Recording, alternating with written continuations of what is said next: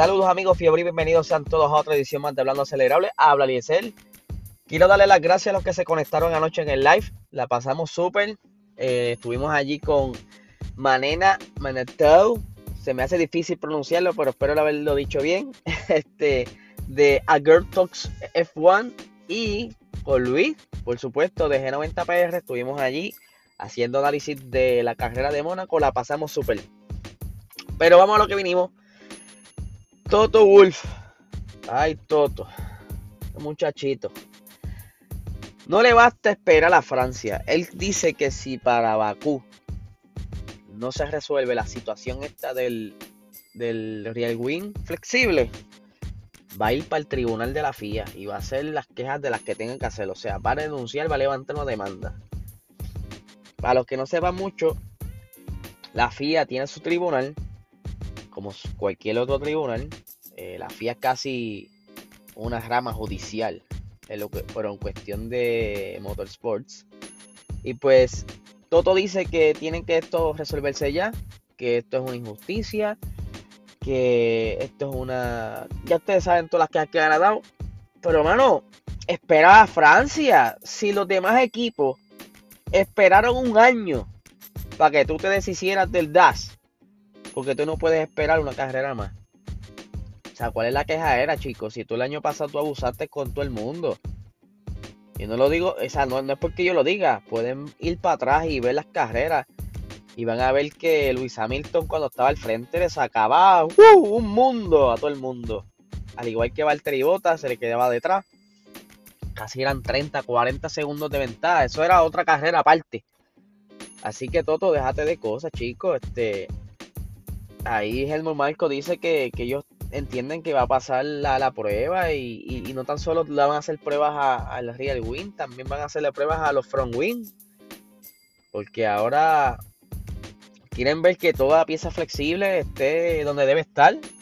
Esto levanta el bochinche de la vida. O sea, yo sé que eh, tienen que buscarle esos pequeños detalles para entonces emparejar un poco la cosa, pero yo no creo que Mercedes sea los que puedan hablar ahora mismo si ellos tuvieron este, una tecnología que los demás no tuvieron.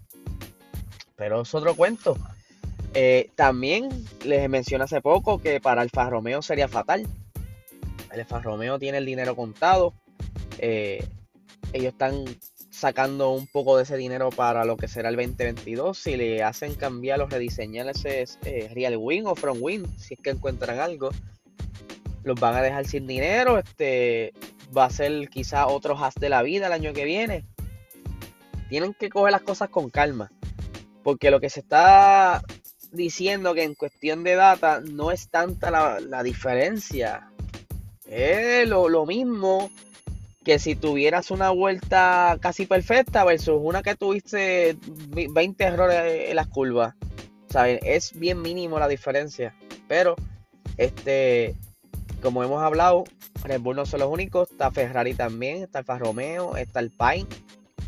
Así yo creo que son muchos contra pocos. Vamos a ver qué sucede. Toto Wolf, cógelo con calma. Cálmate. Cálmate, por favor.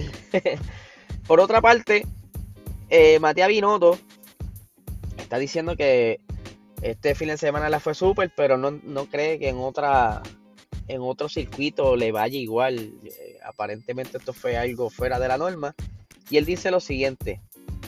Creo que sí que habrán circuitos con curvas de baja velocidad en lo que podemos volver a ser competitivo, pero no es un hecho. En lugar de pensar en qué circuito volverá a ser competitivo, creo que ya estamos centrados en Bakú, que es el próximo, y luego nos centraremos en el siguiente, porque todavía hay margen para explotar mejor el, el monoplaza. Creo que demostramos que estamos preparando buen el fin de semana de carrera. Al menos podemos explotar el mejor potencial de monoplaza. Habrá muchos desarrollos por venir, no muchos, pero todavía están por llegar y es importante que estén funcionando correctamente.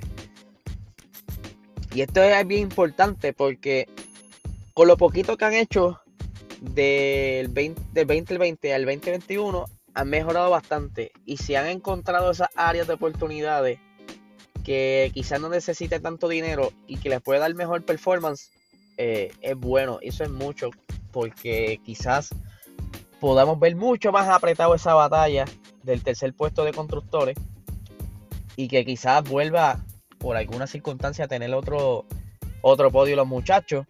Está difícil, pero si tienen un poquito más de performance y ocurre las circunstancias perfectas para que entonces ellos tengan la oportunidad, puede que sí. Van a estar ahí peleándose con McLaren, pero sí, hay, más probabilidad entonces de que lleguen a un podio.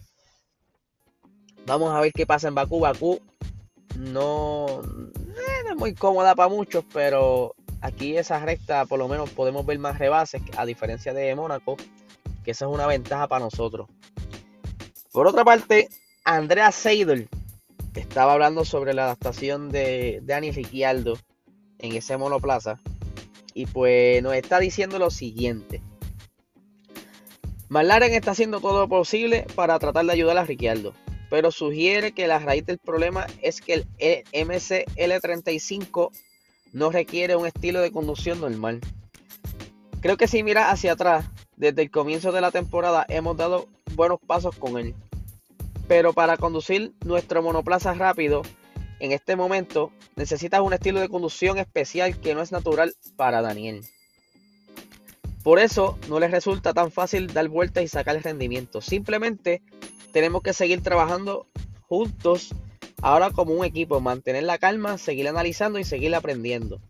Y luego hay dos cosas, que es el, que es el adaptándose aún más a nuestro monoplaza, porque obviamente él ve, que, él ve el potencial que está ahí, el cual creo que es positivo para ver eso, y luego podemos lograrlo. Luego al mismo tiempo también veremos el lado del equipo y lo que podemos hacer para ayudarlo en el monoplaza para devolverle su sensación natural que, eh, él necesita para ser más rápido.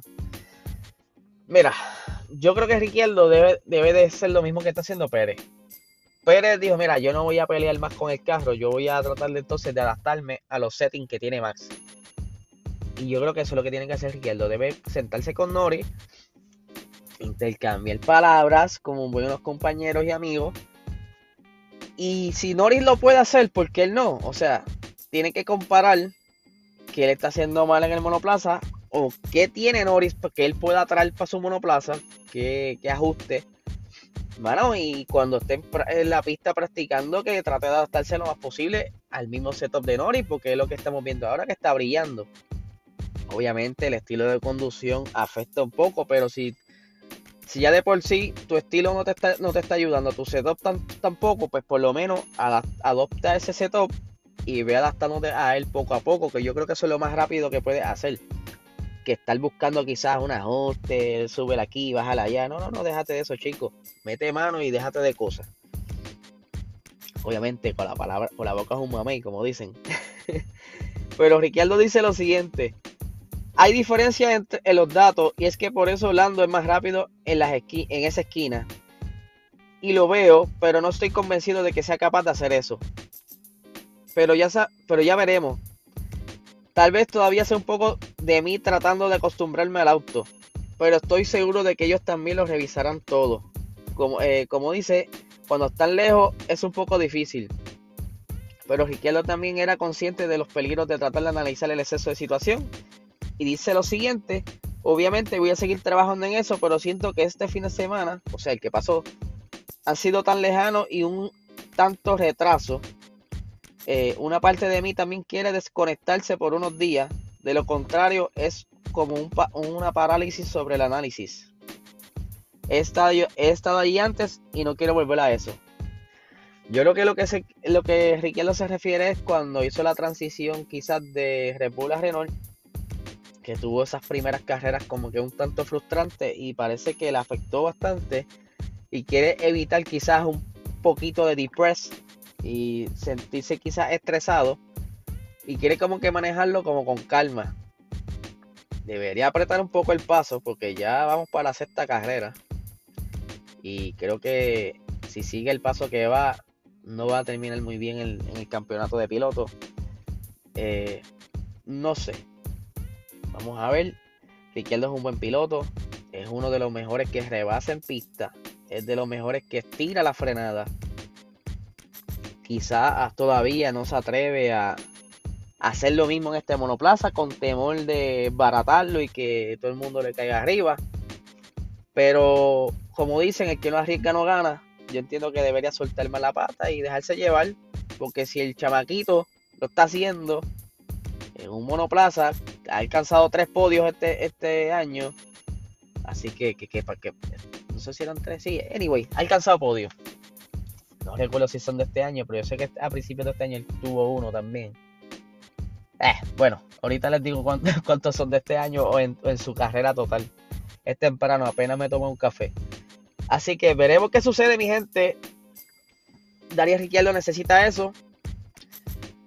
Eh, para que entonces pueda empatarse con Lando y estar los dos luchando por esos puntos y hacerle la vida más fácil a más larga a conseguir ese eh, por lo menos ese tercer puesto en el campeonato de constructores. Eh, vamos a ver, yo espero que sí, bendito, porque Riqueldo me gusta como guía. Mucha gente no le gusta, pero él tiene un estilo bien único y, y es bastante cool. Así que nada, mi gente, que tengan un excelente día.